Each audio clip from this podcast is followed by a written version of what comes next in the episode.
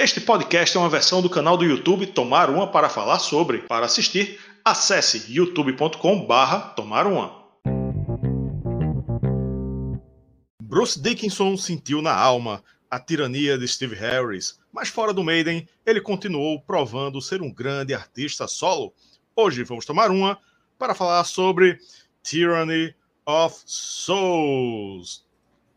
Olá, amantes do bom e velho rock and roll. Eu sou Rafael Araújo e seja muito bem-vindo, muito bem-vinda a mais uma live aqui do meu, do seu, do nosso Tomar Uma para falar resenha faixa faixa ao vivo aqui para falar de Bruce Dickinson. E sem sem muita enrolação, já vou introduzi-lo.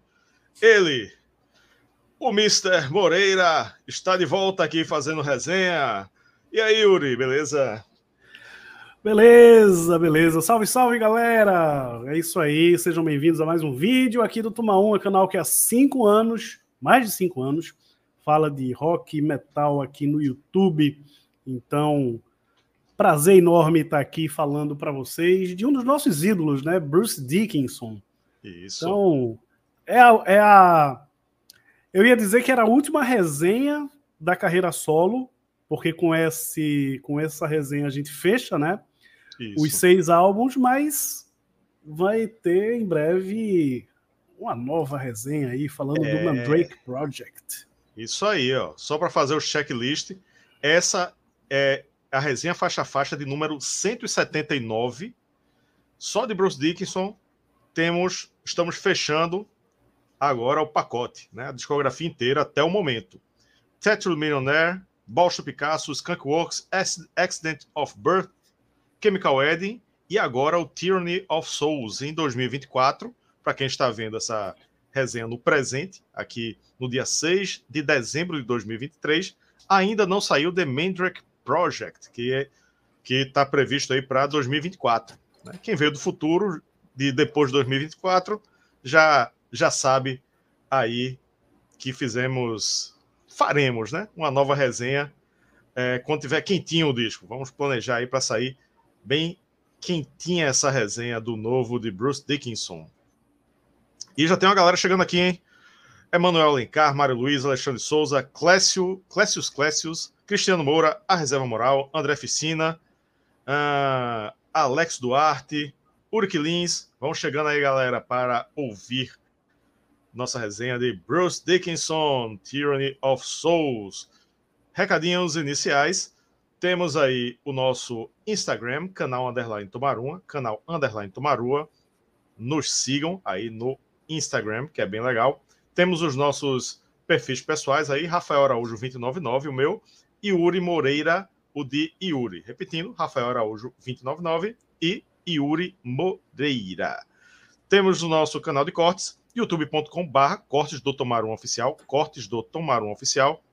Nossos, nossas lives de temas né, diversos, vão lá, cortadinhas, né, e dividida por temas, e você pode ver nosso conteúdo, né, bem, bem segmentado, bem separadinho, vídeos mais curtos, né, para você que gosta de os conteúdos né, segregados, separados, para você consumir aí em pouco tempo, em poucos minutos.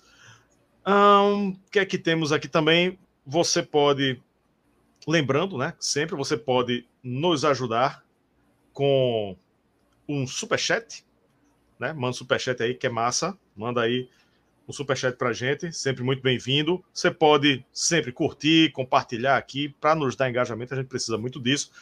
E principalmente ser membro do clube de membros, porque sem o clube de membros a gente não existiria. Olha aqui, ó, atualizado figurinha atualizada aqui do Clube de Membros, ó, todos eles aí.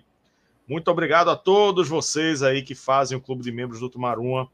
Vocês mantêm esse canal vivo, sempre trazendo conteúdo de qualidade, né? Esse Yuri. Por que é tão bom aí. É bom, o Clube de Membros é legal, além do fato de nos ajudar a manter o canal vivo. Temos um grupo sensacional no WhatsApp, fizemos grandes amigos aí, grandes figuras que a gente passa o dia aí discutindo coisas aí ligadas ao rock e o metal. Temos listening parts, aliás, estamos devendo aí, né? O listening tá part, devendo, né? tá devendo, tá devendo, tá devendo.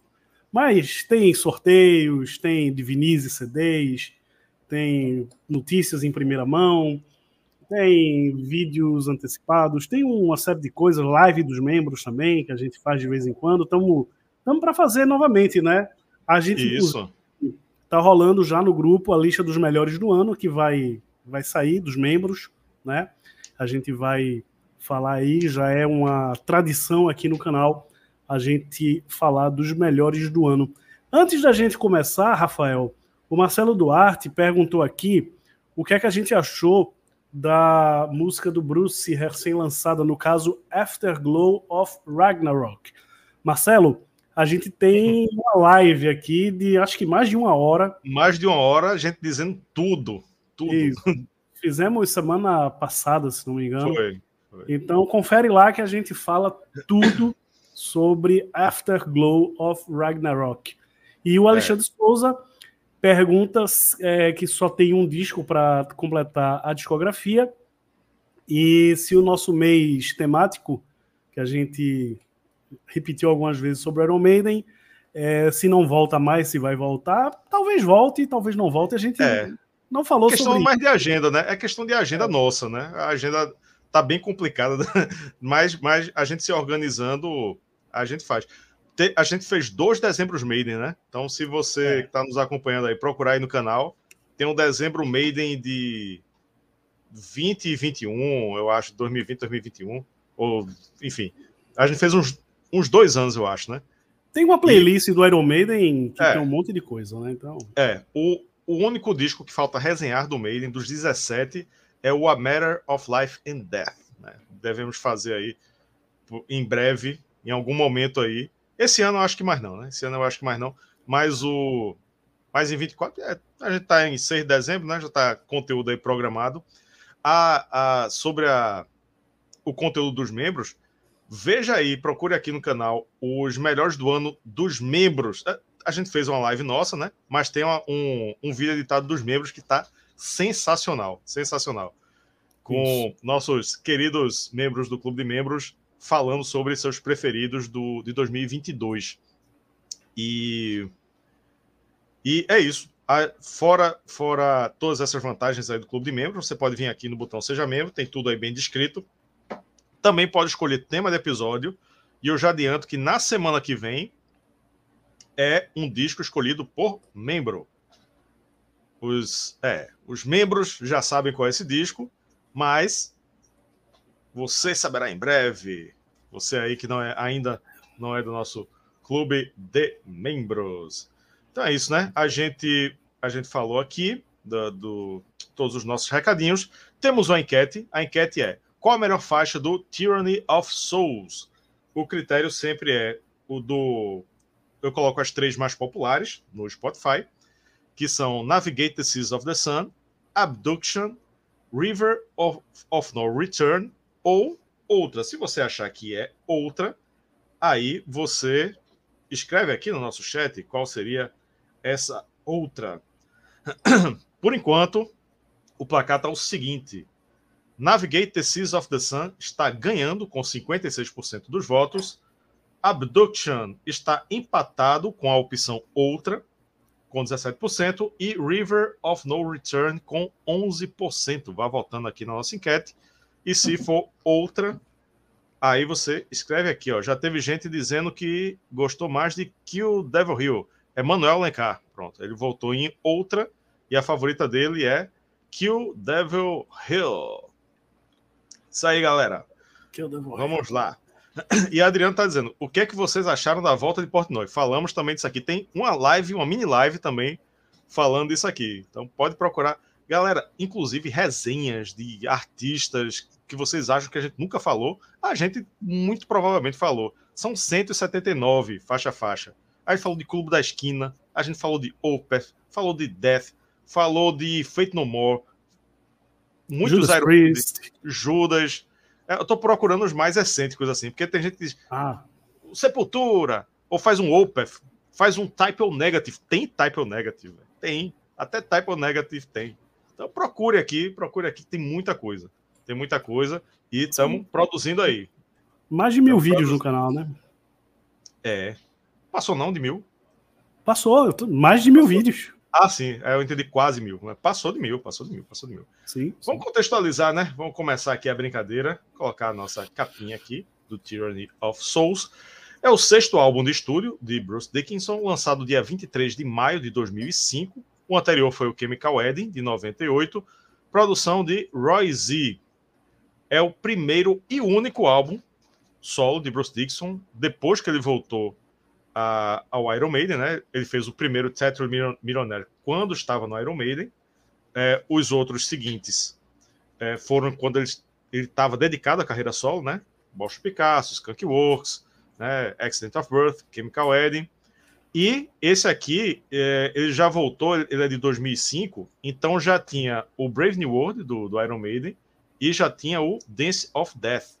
Aí ia ter, em seguida, o A Matter of Life and Death. Então, isso aí foi produzido em meio a, a, a, a carreira no Iron Maiden. Não era uma coisa que ele estava fazendo uh, pensando, é, dedicado exclusivamente, né?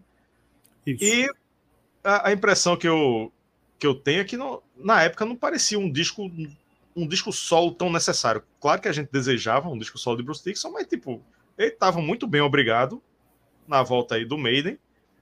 E é, uma coisa que eu, eu parei para pensar, é, reavaliando, né? Estudando disco, escutando, estudando o disco, escutando de novo, é que pela primeira vez, Yuri, é, ele, ele seguiu um pouco a estética de um disco anterior.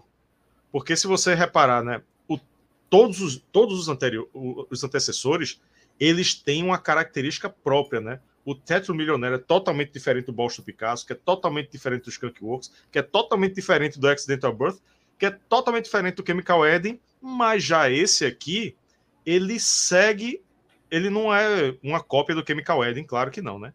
Mas ele segue uma estética, né? Segue uma certa estética é. disso aí, né? Você eu, eu, eu consegui perceber várias similaridades com Chemical Eden, apesar de ser uma obra separada, mas é uma meio que uma continuação do Chemical Eden. O que é que tu acha dessa, desse, é, disso aí? Eu, eu diria mais. Eu diria mais. Ele tem similaridade sim com o Chemical Eden, mas aqui e ali você vai perceber alguns elementos até do Balso Picasso. Tem músicas aqui, tem trechos, partes, assim, algumas características que você faz uma conexão com, com o Balso Picasso, por exemplo. Né? A gente vai falar sobre isso no faixa faixa. Mas sobre isso que você falou, que né, o Bruce já estava de volta para o Iron Maiden, o Iron Maiden, o, o, Bruce nem, nem turnê fez, né? A gente falou sobre isso uhum. é, em outro em outro vídeo, acho que no, na, na, quando foi anunciado né, o, o, o, o novo disco solo, o Mandrake Sim. Project, que o, o Tyranny of Souls foi um disco que foi lançado meio a toque de caixa, assim. É um disco que não teve turnê de divulgação. Eles gravaram remotamente, né? A gente é, vai falar sobre isso, que os Bruce nem se encontrou com os caras e tal, foi tudo feito assim, mandando. O Roy Z mandava a, a, a, o instrumental, os riffs, as ah. ideias, Bruce fazia as letras e, e devolvia e ele achou uns caras ali que tocavam com ele e tal, e a coisa foi andando. Por isso, eu acho, né, que é um disco, claro, Bruce já estava de volta no Iron Maiden, como o Rafael falou, mas por isso que eu acho que é um disco que ele tá mais aquém dos antecessores, principalmente aí do Chemical Wedding e do Accident of Birth. É, e falando no, na banda, né? Vamos falar da formação. Aí eu, eu botei essa foto, que é a contracapa do, do vinil, que é Bruce Dickinson e Roy Z, né? E, se, e no CD também, no encarte, também tem a foto dos dois. Não tem a foto da banda. Tem os créditos da banda aqui, ó. Bruce Dickinson, vocal. Roy Z, guitarra, baixo nas faixas 7 e 9. Dave Moreno na bateria. Ray Geezer Burke no, no é, tocou baixo nas faixas 1, 4, 5, 6, 8 e 10. Aí tem um outro baixista, Juan Pérez, tocou baixo nas faixas 2 e 3, e Maestro Mysteria, que inclusive está voltando aí para a banda solo de Bruce, é o tecladista. Mas assim, são músicos contratados, né? É, é um disco, dá para considerar que é um duo, né? É, é Bruce Isso. e Roy, Roy, Roy Z na, na produção e na guitarra tocando demais. Ele é muito bom. E Bruce também, né, responsável mais pela parte de composição, junto com é, e Roy, né? Mas a, as, as, letras, enfim. É, as letras sempre, sempre são de Bruce, apesar de não ter é, discriminado aí, mas ele é o letrista e, e Roy Z, produção e guitarras, e o responsável por recrutar aí a banda e fazer tudo, né? É, a foto, a foto meio que já entrega que é um disco de Bruce e Roy Z. Né? O Roy Z gravou todas as guitarras, é, gravou baixo ali em duas músicas, se não me engano. Uhum. Chegou a gravar alguma coisa de bateria também. E os outros caras foi aquela coisa, tipo, olha, a gente precisa disso aqui, tal, vem tu, que eram conhecidos de, de Roy Z, de outros projetos que ele já tinha feito. E, mas é, essencialmente é Bruce e Roy Z. Né? Roy Z é o grande parceiro da carreira de, de, solo de Bruce Dixon. É um cara que é produtor, né? Produz, produziu e produz outras pessoas. Puta guitarrista, né? Compositor talentosíssimo e um cara e principalmente um cara que por ser produtor ele tá ligado no que acontece no metal, né? Então por isso que você tem é, esse disco e os anteriores também, os que o, o Roy Z participou, você percebe que tem uma, um, uma conexão com, a, com, o metal da época, assim. Diferente, por exemplo, do Iron Maiden, que segue aquela fórmula, né? Steve Harris é aquela coisa, a, a identidade do Iron Maiden, o som do Iron Maiden é aquele. Claro que ali pelo meio, durante a carreira, teve alguma coisa um pouco diferente e tal, mas o Iron Maiden é uma banda que não se arrisca a fazer coisas muito diferentes, né? Principalmente nos últimos, sei lá, 15 anos, 20 anos. Mas o Bruce Dixon não, é um cara que desde o primeiro álbum ele tá sempre experimentando, fazendo coisas diferentes, e mesmo depois que ele voltou pro metal, ele tá sempre olhando pro lado, né? Tá sempre vendo o que é que tá sendo feito e tentando trazer esses elementos, né? Mas essencialmente é um disco dos dois. É. E se você pegar, feito eu disse agora há pouco, né? Você pegar a discografia de Bruce Dixon, um disco não parece com o outro. Assim, muito diferente. É muito Exato. diferente de você pegar o, a fase clássica do Maiden. Se você. Claro, é fase clássica são discos da. Do, os melhores da história do metal, né? Alguns dos melhores. Alguns. Mas se você. É. Mas se você pega a fase clássica todinha, você vê que as músicas se parecem, né? pegar o, o, o, do The Number of the Beast até o, o Somewhere in Time é que muda um pouquinho. Mas, assim, é tudo na mesma linha, né?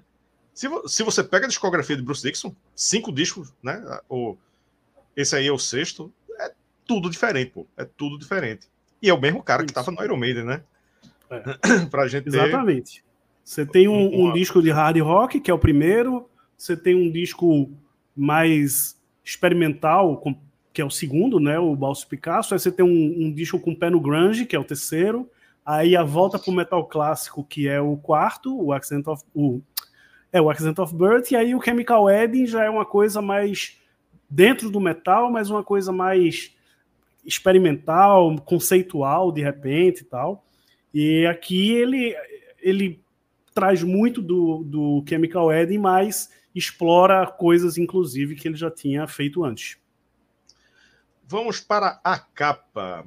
Olha aí, temos um, um demônio, né? Uma, uma pintura clássica aí que também é seguindo a linha do Chemical Wedding, né? Que a gente não foi um. Até onde eu sei aí, o. Eu não lembro o nome do artista que fez o, o Chemical Wedding agora, mas era uma pintura, pintura clássica que já existia, não foi encomendado. E é o caso desse aí, né? Que tem esse isso. esse demônio com, com uma figura aí na barriga, no inferno.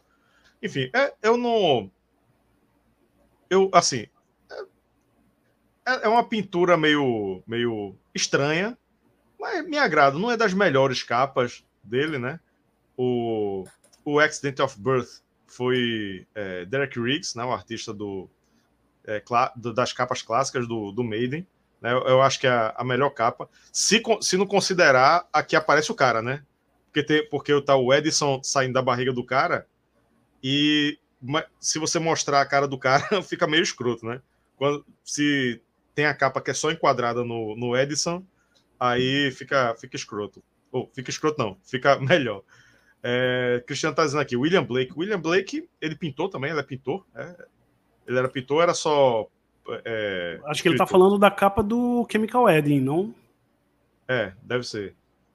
E é. esse aí, esse aí eu não tenho. É, talvez tu tenha aí a informação. Sim, sim, mas, sim. Mas eu, eu, eu gosto. Poderia ser uma, uma pintura menos escrota, mas, mas é, é interessante. Não, tem essa capa, ela tem muita, muito significado, muita história, tal. É, eu vou, eu vou tentar dar uma resumida porque, né, tem, tem, tem muita coisa aí.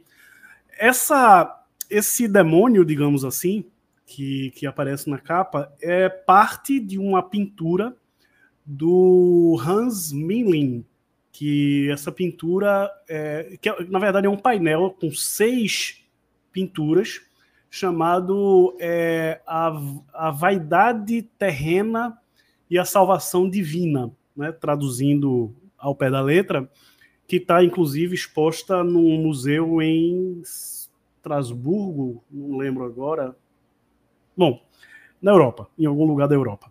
E esse painel, ele, ele tem uma coisa que justamente ele trata da vaidade e aí tem a morte, tem a, a beleza, não sei o quê, e no final tem essa esse demônio que na verdade isso é uma tela maior, isso é só um pedaço, e tem o céu. Então é como se a vaidade é, você né, você teria dois destinos aí, né, possíveis. E o Bruce escolheu, digamos assim, esse demônio porque Bruce Dixon sempre falou é, entrevistas e biografias e tal, que é, ele sempre falou da questão da vaidade é, não ter conteúdo, né? E aí ele prefere, claro que ele também tem um pezinho na questão do ocultismo, que ele sempre gosta de, de, tra de trabalhar esses temas, mas aí ele escolheu o, o, resultado da vaidade ser, no caso, essa pintura ela representa meio que o inferno, né? Tem, tem a pintura do céu e tem a pintura do inferno. Então, essa é a origem dessa, dessa capa, como o Rafael falou, não é uma arte encomendada, é uma arte que existe lá de, se não me engano, mil, sei lá, 1500, 1600 e alguma coisa. É bem antiga, está exposta tal. Se procurar na internet pelo Hans Meiling, é um ator, um autor renascentista, vocês vão encontrar esse painel aí completinho. É, o bom é que não precisa pagar os, os royalties, né? Porque já está em domínio público. Domínio Sim. público é, é 70 anos depois que o, que o autor ou o artista falece, né? Então, é, é, então aí pode usar tranquilamente, né? Como obras literárias e, e tudo mais. É. Agora vamos para o faixa faixa. Yuri, alguma informação antes de entrar no faixa faixa ou quer dar as, as informações durante o faixa-faixa? É, a maioria da, da, das coisas a gente vai falar durante, mas é, uma curiosidade é que na época né, o, o Bruce voltou para o Maiden, né, teve uma lavagem de roupa suja com Steve Harris tal, e não sei o que, ele trouxe o Adrian Smith, que tinha feito os discos anteriores com ele, e ele tinha colocado entre as condições ele, ele seguir a carreira solo. E ele realmente pretendia seguir a carreira solo. Só que a gente sabe que Bruce é um cara muito inquieto, né? E a agenda do Iron Maiden é muito pesada, e ele, pô, dá palestras, faz cerveja, pilota avião. Na é. época é. tinha um documentário lá, documentário não, ele tinha um programa lá na Discovery, né, o Heavy Metal Wings, que falava de aviões e uhum e outra série de coisas. Então, esse álbum acabou sendo. Depois desse álbum, né, ele percebeu que ele não teria condições de dar a devida atenção à sua carreira solo. Né? E só agora, o que? 2005, 2024, quando vai sair, 19 uhum. anos, é que a gente vai ter o sucessor, né? que é o Mandrake Project, que é o sucessor do Tyranny of Souls. Parcial da enquete, temos um empate triplo por enquanto, hein? Qual a melhor música do Tyranny of Souls? Navigate Seas of the Sun se mantém aí na liderança folgadíssima com. Opa! Não, tá empate triplo ainda, que mudou na minha frente. Tá 61% para Navigate Seas of the Sun, aumentou um pouquinho. Mas Abduction, River of No Return e a opção outra, todas estão com 13% dos votos. Vá votando aí. E se for outra, escreva aqui no nosso chat, beleza? Então vamos lá para o faixa a faixa. São 10 músicas, todas creditadas a Bruce Dickinson e Roy Z, num total de 43 minutos e 34 segundos. Vamos juntar o comentário da primeira com a segunda, afinal é uma pequena introdução. Faixa 1, Mars Within. Faixa 2, Abduction. Marte Interior. É uma introdução meio caótica e psicodélica, com Bruce recitando versos misteriosos. Logo acaba a doideira e começa a abdução, faixa rápida com riff de guitarra empolgante. No verso, Bruce canta mais narrado, descrevendo a abdução. Tem até o clipe, né? Ele correndo ali do, do, do OVNI. Em cima de uma é. base bem pesada de guitarra. Inclusive, eu acho bem legal quando a guitarra faz um, um lick pontuando o final de cada verso. Né? Eu, eu sempre curto quando fazem isso nas músicas. Termina o verso aí, um riffzinho, um lickzinho, tá? Né? dá, um, dá um, um charme aí aos versos. O refrão é muito bom. Enquanto o Bruce canta, a Roy Z fica fazendo uns fraseados por trás. O solo é bem sujo, fritador. Me lembrou o grande Yannick Gers, que tem esse estilo aí, né? Grande, um dos maiores guitarristas da história aí do heavy metal, Yannick Gers. Um abraço aí, Tarcísio Chagas, que é fã do nosso querido Gers. Ótima faixa, bem divertida para abrir o álbum com empolgação.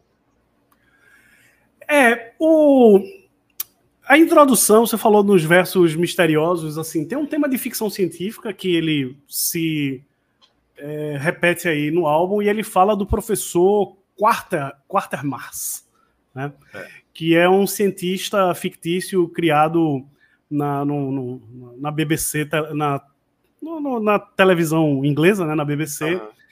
que é pioneiro no programa espacial britânico, é, liderando o grupo aí de é, estudiosos de foguetes e etc e tal.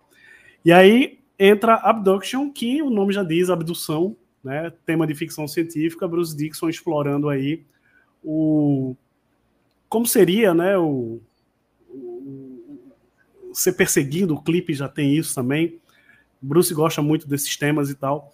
A música é um heavy metal tradicional ali, que lembra, inclusive, músicas de abertura dos discos do Iron Maiden. Tem um ótimo refrão, né? E tem um puta solo de, de Roy Z. Né? Já abre com o pé na porta, uma das grandes faixas do álbum e ganhou clipe, inclusive. Então vamos para a faixa 3, Soul Intruders, Invasores de Almas. É, já dá para sentir o, a temática pelo título, né? Isso. De repente, entra um thrash metal com muito pedal duplo na bateria, né? Mas isso só foi na introdução, né? Você fica, pô, será que é. Bruce vai, vai cantar um thrash metal? Não, foi só a introdução de thrash, né? Mas no verso já volta a base de metal clássico, menos acelerado, no refrão desacelera um pouco mais, numa pegada que me lembrou o próprio Chemical Wedding. E termina incorporando o Slayer de novo. Acho, acho um, uma, uma música bem legal, né? O refrão também é muito bom, bem melodioso. Né? Uma faixa aí que segura a onda. É, música bacana, novamente com o tema de, de Soul Intruders, né? os invasores de, de almas, digamos assim. Tem essa introdução com pedal duplo que você para assim e diz, pô, agora Bruce Dixon entrou no thrash metal. Você falou Slayer, sei lá, me, me lembra um pouco mais o Metallica. Mas depois né, da introdução, a coisa volta para o metal tradicional, outro grande, outro grande refrão aqui. Eu gosto muito dessa música, acho uma das melhores do álbum, né? E um álbum que, inclusive, eu acho um pouco irregular, né? Mas uhum. o Bruce está cantando super bem. Ele, ele não exagera nos agudos, né? Aliás, ele não exagera nos agudos do disco inteiro, mas ele domina completamente a voz, a técnica dele. Ele, né?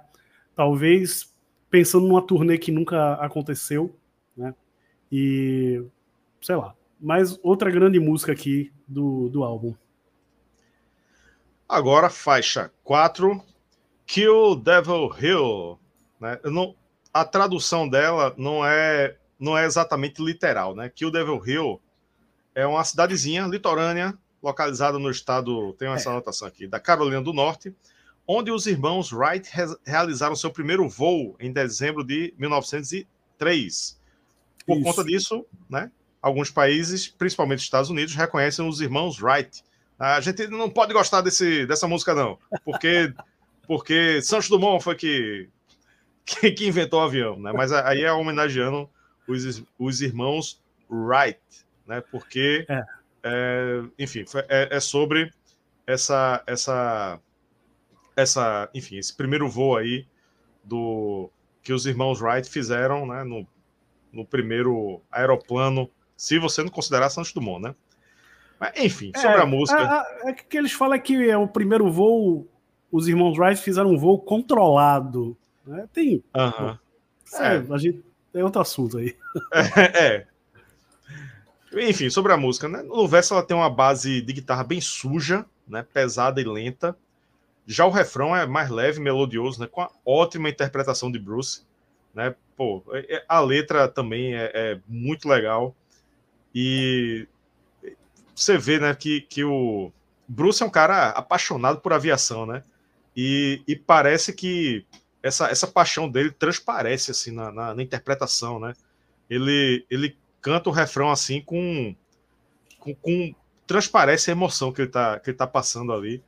E, enfim, sobre esse, esse assunto. E no final tem uma sessão instrumental belíssima, com piano e um dedilhado limpo de Roy Z.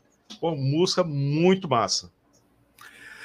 É isso, né? Você falou praticamente tudo que eu ia falar, né? É, Kill Devil Hills, né? Não tem exatamente uma tradução porque é o nome da cidade lá que os irmãos Wright fizeram lá o voo deles e que para vários países americanos, ingleses e tal, são os pioneiros da aviação. É, essa música, ela poderia tranquilamente estar no álbum do Iron Maiden, tranquilamente. Né? Tem a, a, estrutura básica de uma música do Maiden, o refrão é um refrão muito Iron Maiden, principalmente para pensando em tocar ao vivo. Não é uma pena que esse disco não teve turnê, porque essa música nunca foi tocada ao vivo. Quem sabe agora aí, com, quando começar a turnê aí do Mandrake uhum. Project. Mas uma música belíssima. E eu, é, é, é interessante como o início desse álbum é muito bom né? E aí, talvez por ter sido um, um disco que foi feito à distância, meio naquele, naqueles intervalos né, da agenda do Bruce e tal, ele, ao longo do disco, eu acho que ele vai ficando um pouco irregular, mas o disco começa super bem e essa também é uma das grandes faixas do álbum. Ó, de repente, essa é da mesma linhagem de uma Empire of the Clouds, né? Que é uma música do Maiden, mais uma composição de Bruce, né? Falam Sim. tema relacionado à aviação, com piano, com. Né, é um. É, é a parte. É, é, tá dentro da coleção de músicas sobre aviação. É, a letra e... fala, a letra fala justamente do dos preparativos não, mas tipo da inquietude dos irmãos Wright, né, naquele processo todo do, do, do avião, do aeron, da aeronave, ou sei lá como queira chamar, e se ia funcionar, se não ia, se ia dar certo, tal. E o Bruce ele tenta passar justamente isso aí na letra. Sim. Agora ela, faixa 5, Navigate the Seas of the Sun, navegar os mares do sol. Uma balada pesada, sensacional, interpretação fantástica de Bruce. que transita aí com maestria entre as partes mais suaves e intensas. Roy Z faz um solo cheio de feeling e depois mete um violão flamenco ali que funcionou muito bem. O refrão é extremamente agradável, gruda na mente. A letra é ótima, eu adoro a letra. Baseada no livro Seriam Deuses Astronautas? Né? Inclusive, eu fiz um vídeo de letra explicada, já está aqui no, no, na descrição do, desse, dessa live aqui. Pode procurar que está lá o link já para você ver a explicação né, detalhada dessa letra. É, eu tenho uma tatu também inspirada nessa letra. É, ela é disparada. Marcou, hein? Marcou, Marcou. hein? É, mas não, não é nem que uou. É, é, cada tatuagem. Minhas tatuagens não tem significado, não. Tem, tem até o Clayton. Deixa eu ver. Olha o Clayton aqui. Clayton, nosso, nosso mascote, mascote aqui de Tomaruma. É, não, tem, enfim, coisas aleatórias aqui. Mas foi uma ideia que essa letra me deu, eu fiz um, uma parada aí, inspirado na letra. Ela é disparada, a mais executada do disco no Spotify. Para mim também é a melhor do disco. Pertinho de uma outra, que ainda vai vir. É, mas essa, essa aí eu acho um pouquinho acima. E também uma das melhores da carreira solo de Bruce. Música maravilhosa, espetacular. É, essa seria a é, Tears of the Dragon do, é. do álbum, né? Basicamente. É, exatamente. Eu, basicamente pensei, é eu pensei isso, mas não, não falei. É, basicamente isso. Também concordo que é a melhor faixa do álbum. Curiosamente, ainda é uma faixa praticamente acústica, mas, é. pô, interpretação calma, tranquila, belíssima, né? Outra, outra letra que fala de ficção científica. Rafael tem esse vídeo aí explicando bem o significado da letra, mas ele ele fala, né, dessa coisa da humanidade singrar o cosmos em busca de um, uma nova casa, porque o planeta Terra de repente já está exaurido e é meio que uma crítica também, né, a como a humanidade trata o, a sua casa, né, o planeta Terra. Ah. Então, música fantástica, também concordo, melhor melhor faixa do álbum, fácil. É, tem na, na, letra tem, tem também né, leves, leves coisas ateístas, né? Tipo, né, fala de Deus, mas fala de Deus no, numa, no modo que não, Deus joga dados né, para decidir as coisas do universo. Não, né? As coisas têm um, têm um, um sentido lógico, né? E, enfim, maravilhosa, maravilhosa música. E fácil, a, a, a melhor do disco. A melhor do disco, mas já já a gente fala de outra que eu gosto também demais. Faixa 6, River of No Return. O Rio sem volta. Que não é o Rio de Janeiro. O Rio de Janeiro tá, tá complicado, hein? tá complicado. Mas isso é outro assunto. Essa aqui é uma faixa que brinca com os extremos, né? O verso é, é bem leve, Bruce canta meio que declamando a letra, riff de guitarra bem hard rock oitentista, tem aquele teclado, entre aspas, místico, né, de fundo, fazendo uns efeitos assim, e o, um piano só pontuando. E no o refrão já entra todo de uma vez, né? Tá, tá suave, pá, entra o refrão com tudo, é, sem, sem fazer a ponte, né? Porque é um recurso que se usa demais, né? Ele mesmo, Bruce, usa, todo mundo usa, que é para fazer a transição do verso para o refrão sem causar um, sem, sem a, as pessoas caírem da cadeira, né? Tomarem um susto. Mas não, aqui fez de propósito. Vem suave e pá, entra direto no refrão. Né? Pesadíssimo. Sessão instrumental é bem interessante, né? Flerta com o metal alternativo. Vamos lembrar que isso aí é o ano. Cadê o. Esqueci o ano aqui. 2005. 2005. 2005. Então, o no metal tava, tava próximo aí, tava mais ou menos nessa época. Não tô dizendo que essa música é no metal, não, né? Tô dizendo que essa a sessão instrumental é porque a galera comenta que ele tá dizendo que é no metal. Não é no metal, não é metal alternativo. Flerta com metal alternativo, né?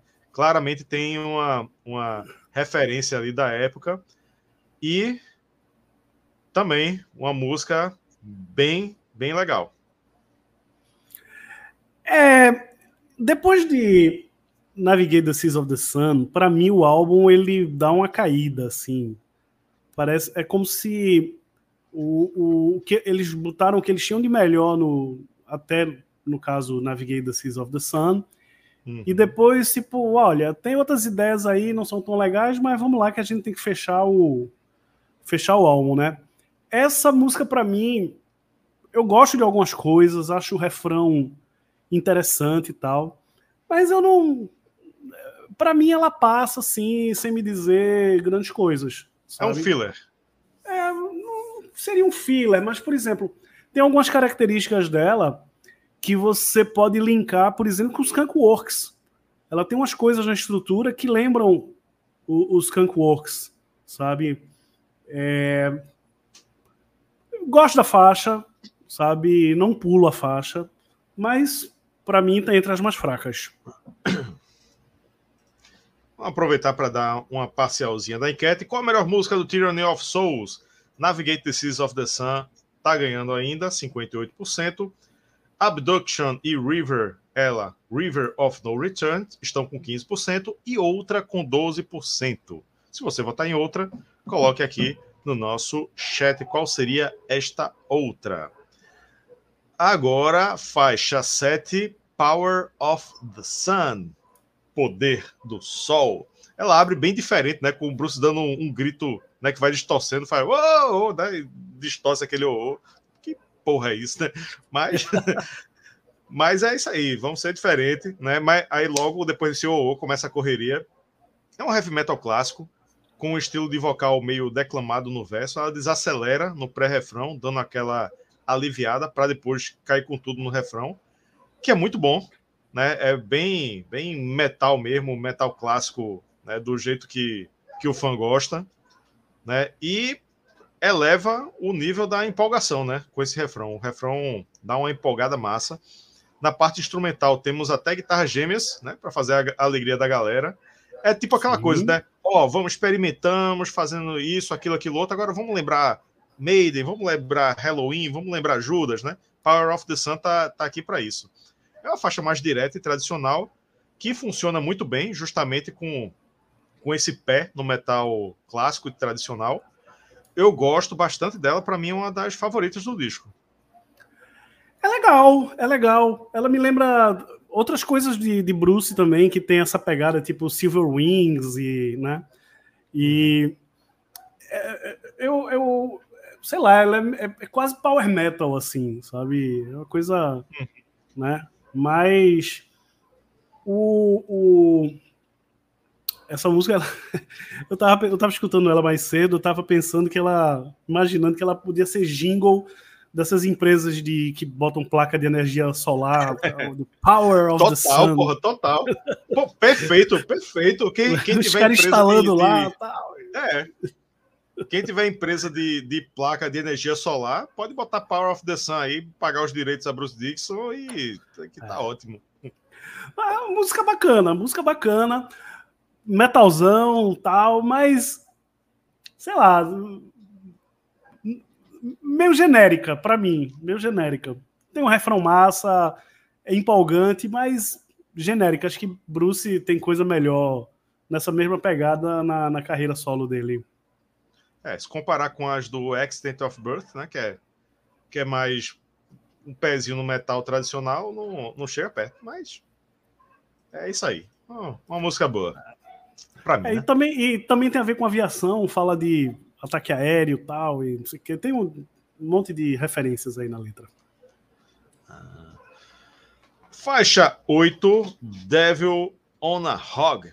Demônio sobre um porco. O hog também é porco, né? A gente é, acha que, é, que só é pig, não, mas dependendo aí da região onde, onde for escrita a, a música ou se falar, é, chamam hog também. É, de um metal mais tradicional, né, que foi Power of the Sun, entramos em um metal alternativo. Né? É uma faixa bem pesada, que me lembrou muito o Skunk Works. Sim. Né? Que é um disco criticado, mas eu mesmo curto demais o Skunk Works. Sim. Acho um disco muito bom.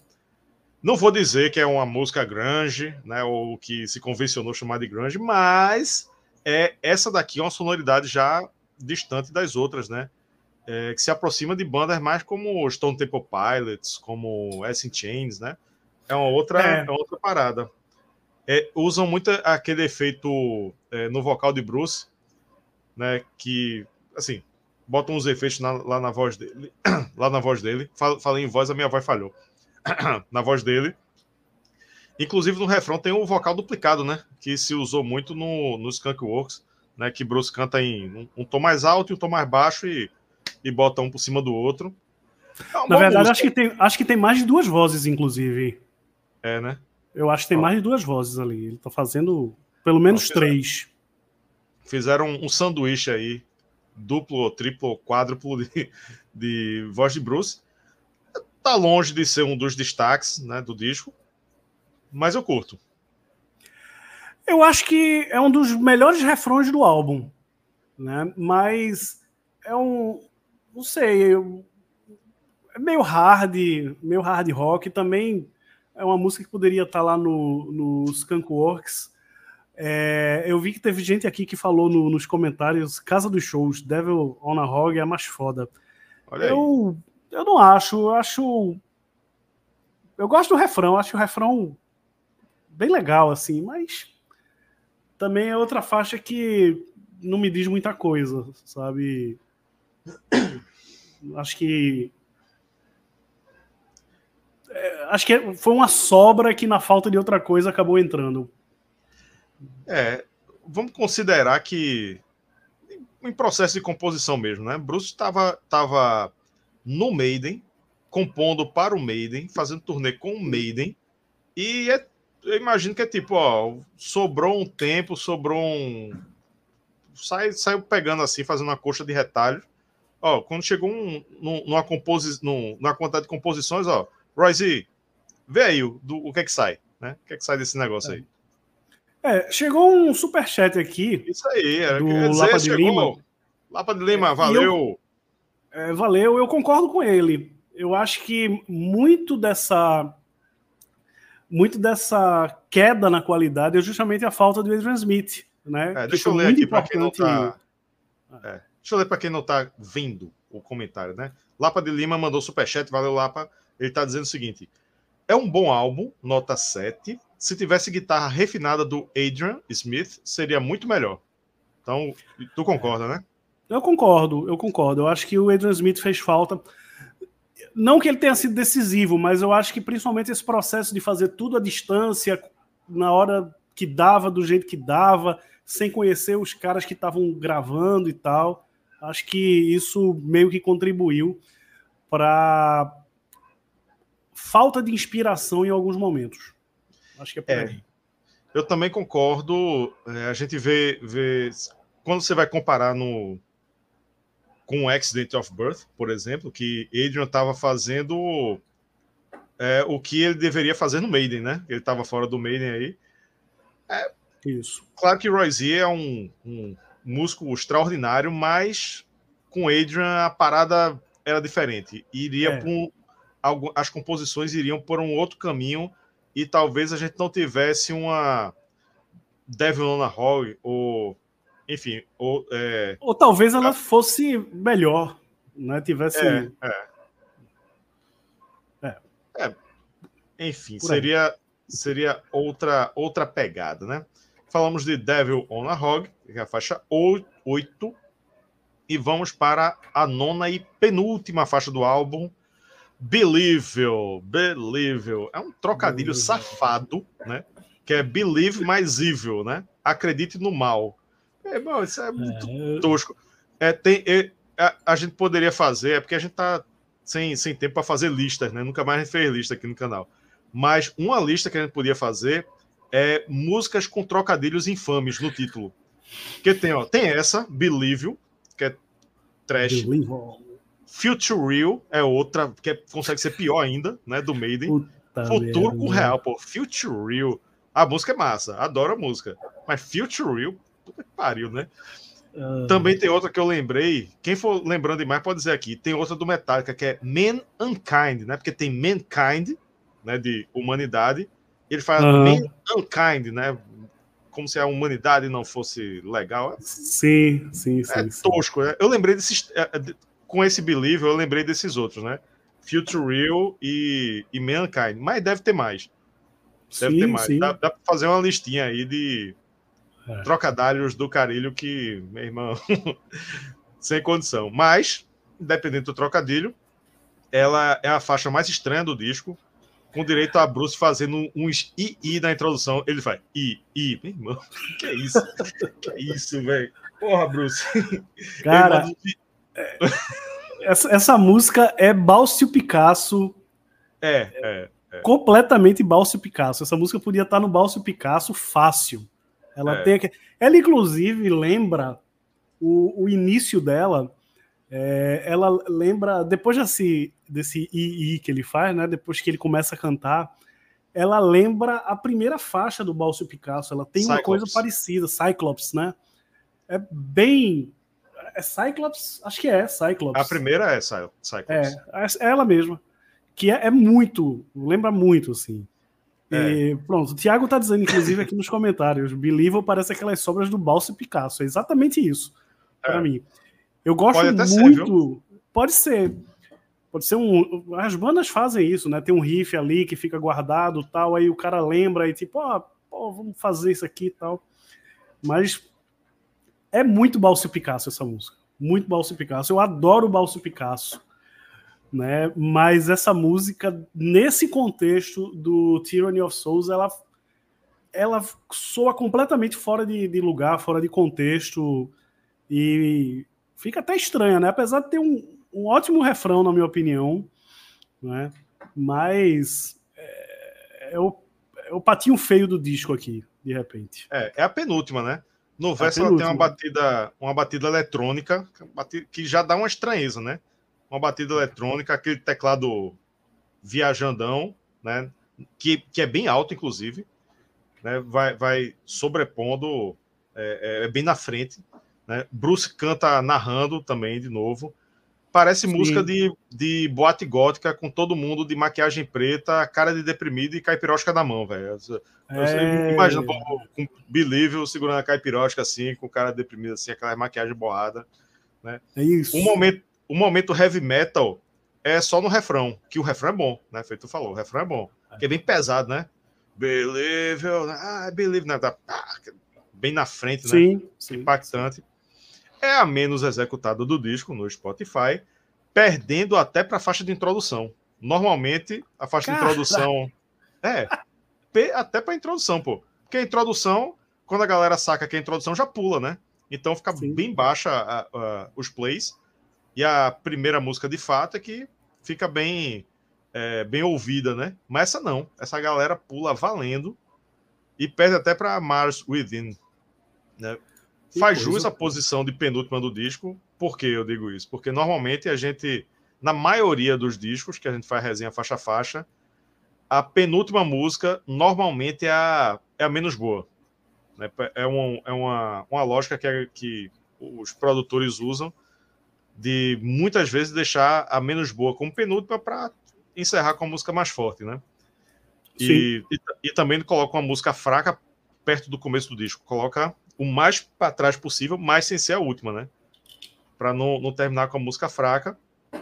Faz jus à posição de penúltima, para mim, porque ela é a mais fraca, sim. Fácil a mais fraca. E para mim não precisava nem estar tá aqui no disco. No máximo colocaria como uma música bônus. Ela podia sair mesmo. Tá? Foi experimentação um pouco demais. É. Concordo. Pronto. Concorda? Então vamos para a décima e última música.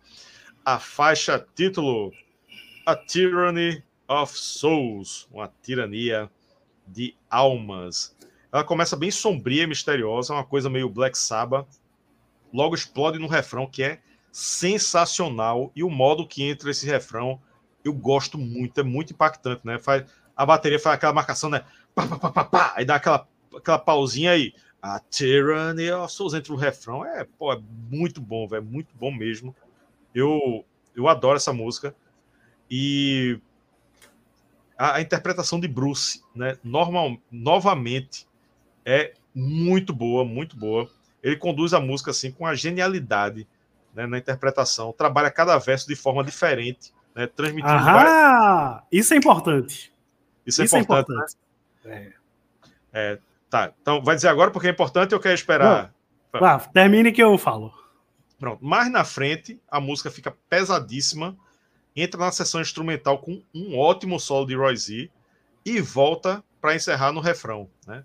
Faixa, de novo, espetacular. Para mim, é a segunda melhor do disco, juntinho ali de Navigate Seas of the Sun. E também acho que é uma das melhores da carreira de Bruce Dickinson. É, é isso aí. Vamos lá.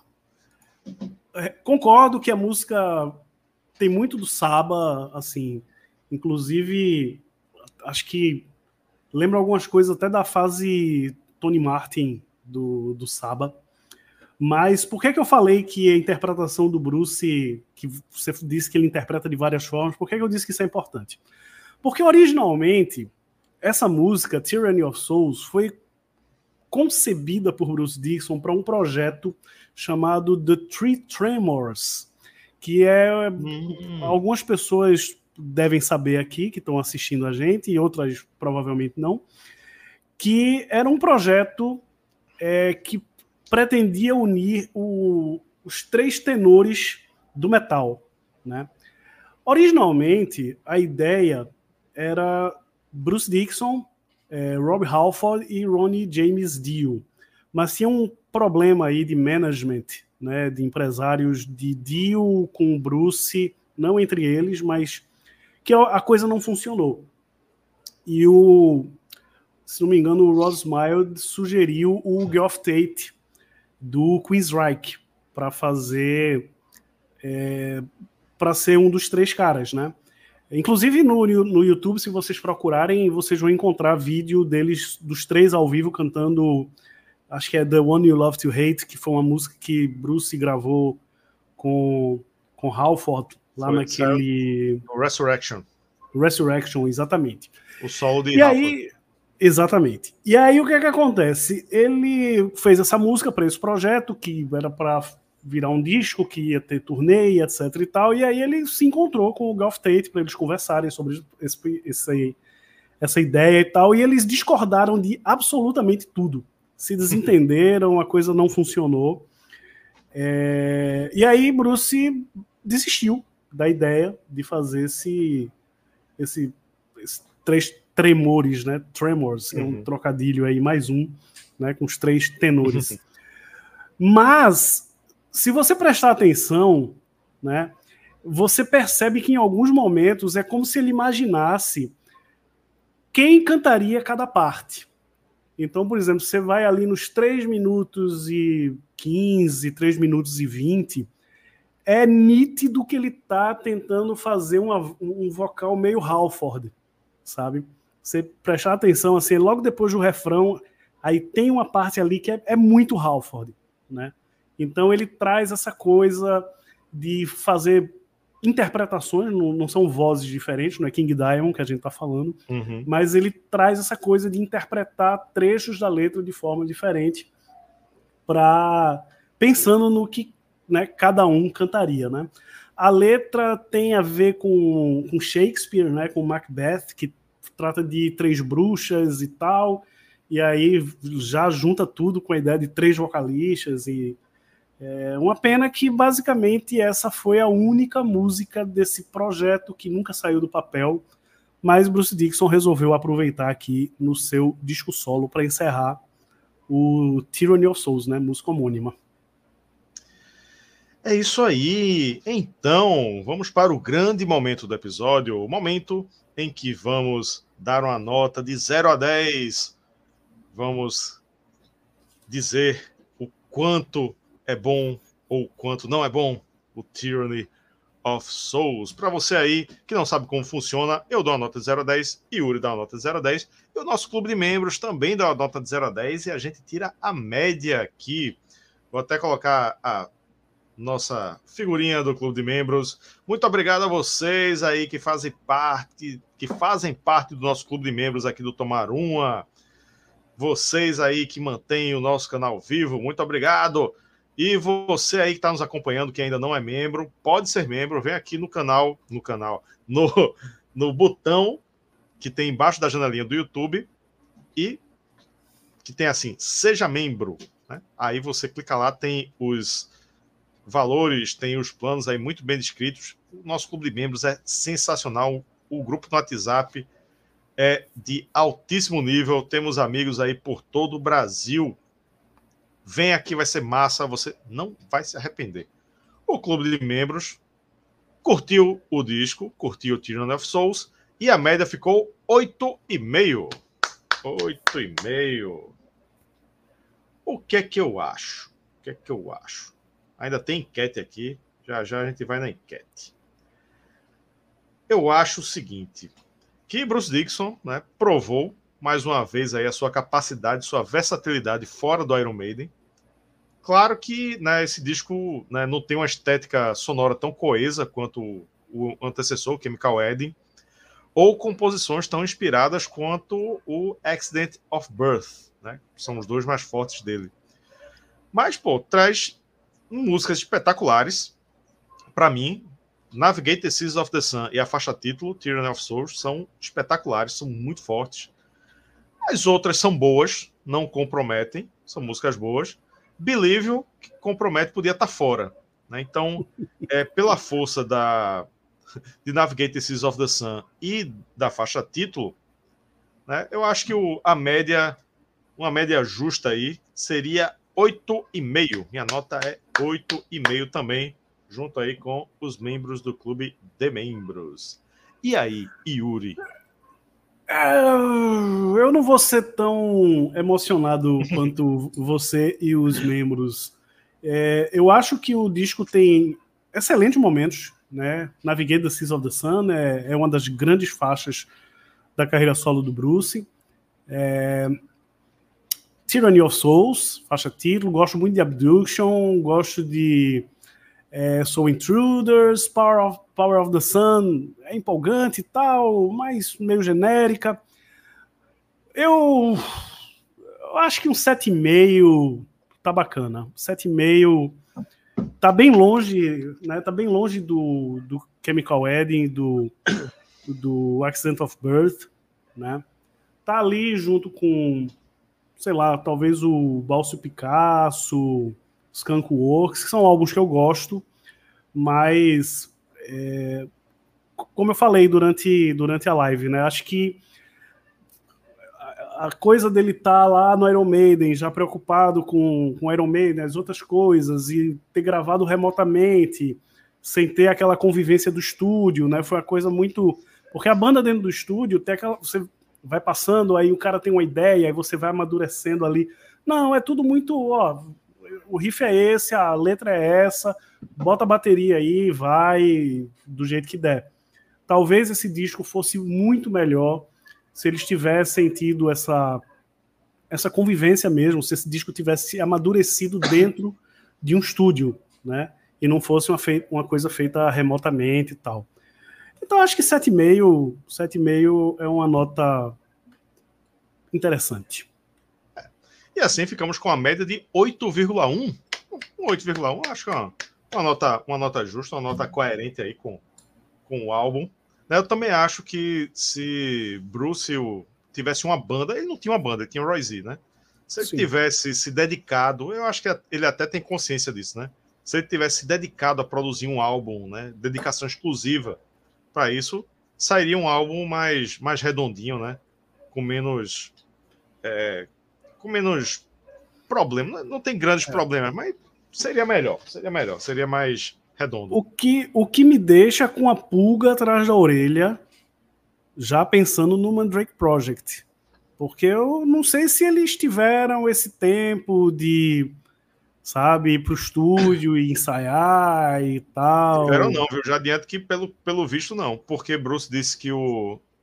Isso aí, para você ver, tem a, a If Eternity Should Fail, que é de 2015 no disco do Maiden, é é uma música que, que já era desse Mandrake Project, né? Então, são, são composições que vêm aí durante vários anos sendo feitas e, e a gente viu que Roy Z já estava trabalhando sozinho no, nas músicas no estúdio. Bruce chegou, pelo, pelo que a gente acompanha aí da carreira, a gente acompanha todas as notícias, é, Bruce chegou ali para finalizar, entendeu? Tava fazendo o, a, as agendas dele aí com Maiden, com palestra, com não sei o quê. Chegou ali para gravar, gravou e tchau. Roy Z ficou masterizando, né? Sim. Então, Afterglow of Ragnarok já não teve. Foi a primeira música desse disco seguinte, né? Não foi, como o Matheus aqui está dizendo, não foi impactante. Isso é o sentimento geral, né? Que é uma música boa, mas não é impactante. Isso já deixa a gente com receoso, né? Já deixa a gente com o pé atrás aí para ver como é que vai ser. Mas vamos ver, né? Saiu sim, só a sim. primeira, saiu só a primeira. Fica aí a expectativa. Saindo esse disco, a gente vai vai produzir material sobre ele, né? com certeza. Então, vamos aguardar. Por enquanto, aqui, Tyranny of Souls ficou com 8,1. Para fechar a nossa enquete, que foi a seguinte: uh, qual a melhor faixa do Tyranny of Souls? Vamos fechar com Navigate Seas of the Sun, ganhando, né? já, já era esperado, 53%. Abduction ficou em segundo, com 23%. River of No Return, com 13%, e outra, e a galera está colocando aqui outra, tá o nome das outras aqui no nosso chat, ficou com 10%. Obrigado aí a você que participou da nossa enquete. E assim vamos finalizando aí a nossa resenha do Tyranny of Souls, fechando, por enquanto, a discografia aí solo de Bruce Dickinson. Não esqueça aí de deixar seu like, de compartilhar. Considere ser um membro aqui, que é muito legal. Tem aqui o botão Seja Membro embaixo da janelinha do YouTube. E mande superchat, ajude aí a nossa nosso engajamento. Não é isso aí, Yuri? É isso, é isso. Ajuda a gente, né? A gente está mais de cinco anos aqui nesse projeto de falar sobre rock e metal no, aqui no YouTube. Né? Ultimamente a gente tem tá devendo um pouco porque a vida, né, as coisas e o, o canal não paga nossas contas. A gente gostaria de, de fazer mais, mas infelizmente é o que é possível no momento, né? Então é isso aí. É, em breve teremos aqui nossa lista de melhores do ano, a lista de melhores do ano dos membros, né? E qualquer novidade, qualquer coisa, a gente volta sempre aqui para conversar com vocês. É isso aí, valeu Yuri, valeu galera, até a próxima, tchau!